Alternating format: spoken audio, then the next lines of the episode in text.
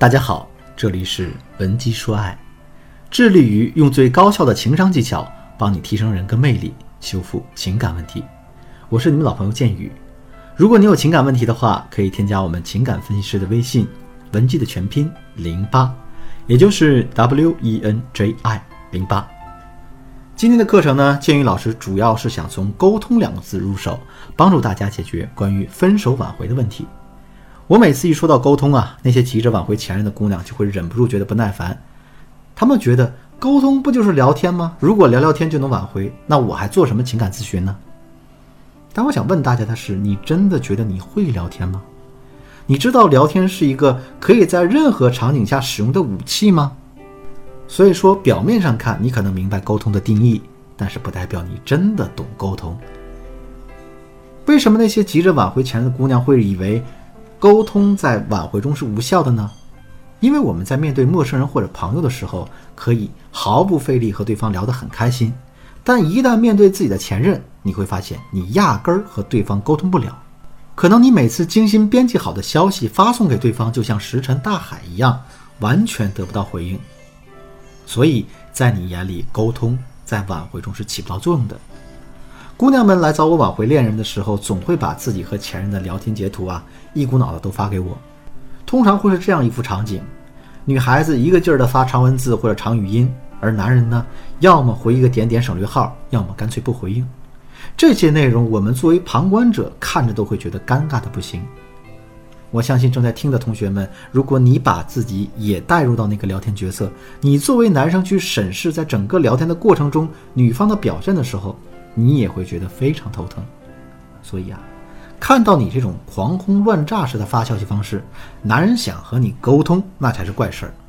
建议老师今天要指出一个万千女性在挽回过程中犯的一个错误想法：分手之后啊，男人并不想听到你直抒胸臆表达你的感受。你不要认为只要你把你心里话都说出来，你们的关系就能缓和，说不定还会复合。你必须明确的认识到，你发出的这些所谓的心声，男人真的不想知道。如果你坚持这样做，你们的沟通就是单向输出，对方是收不到你有效的信息的。也许对方早就把你的微信设置了免打扰模式，虽然听上去很扎心，但是。我想通过这个扎心来给大家提个醒：好不容易两个人的关系缓和了，你就想着给他发消息，一次两次对方回复不积极，第三次第四次你就会很着急，就会又忍不住带着一个强烈的情绪去和对方聊天。比如我见过有的姑娘，这个时候可能就会用一种非常卑微的语气和对方说：“哎呀，你能不能理理我呀？我都给你发了这么多消息了，难道你一天都在忙吗？”还有一种情况就是男人对你的态度还可以。你们呢也已经有一搭没一搭的开始聊起了天，氛围看上去还不错，起码你看到了复合的希望。这个时候你就会忍不住的提到感情的问题，或是暗示对方你想复合。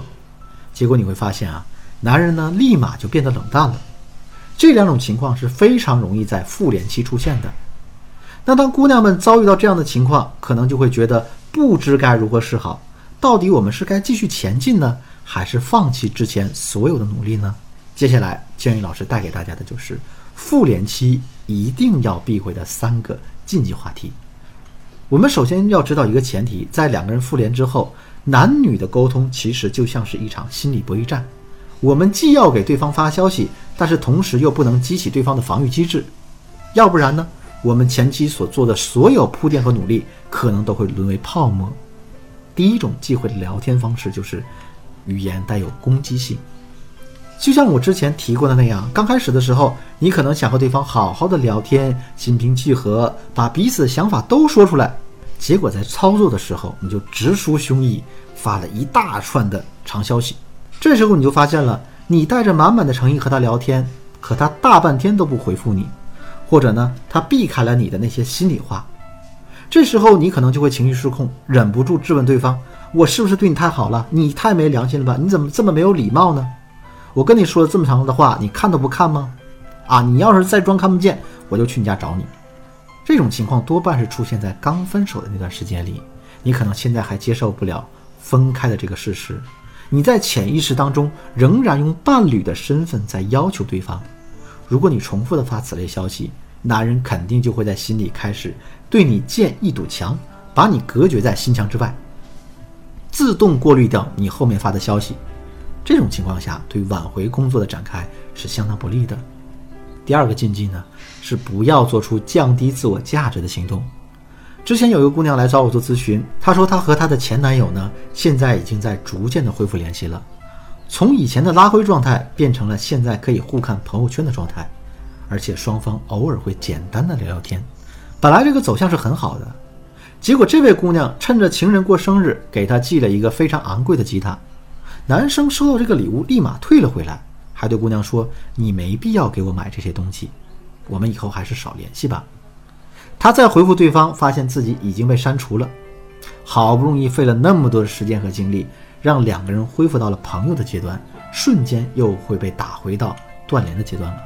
在这个阶段呢，大家一定要避免一种错觉，一定不要觉得你长期的向对方表示关心就可以感动对方，像什么早安晚安啊、按时吃饭啊、照顾好自己之类的消息一定不要发，因为你发这些消息啊，只是让你自己的情绪得到满足，对方完全感受不到。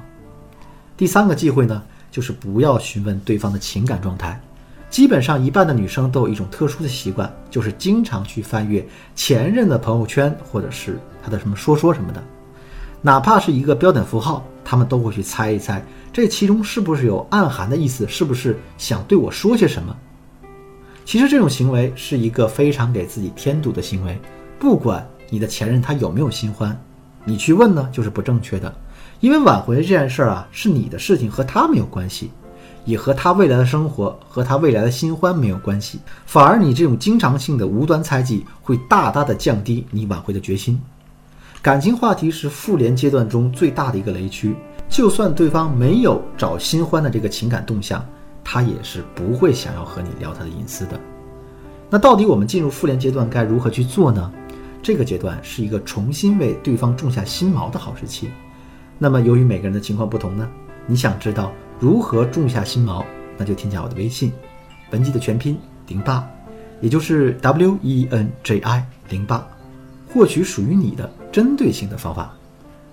好了，今天的节目就到这里了。文姬说爱，迷茫的情场，你得力的军师。我们下期再见。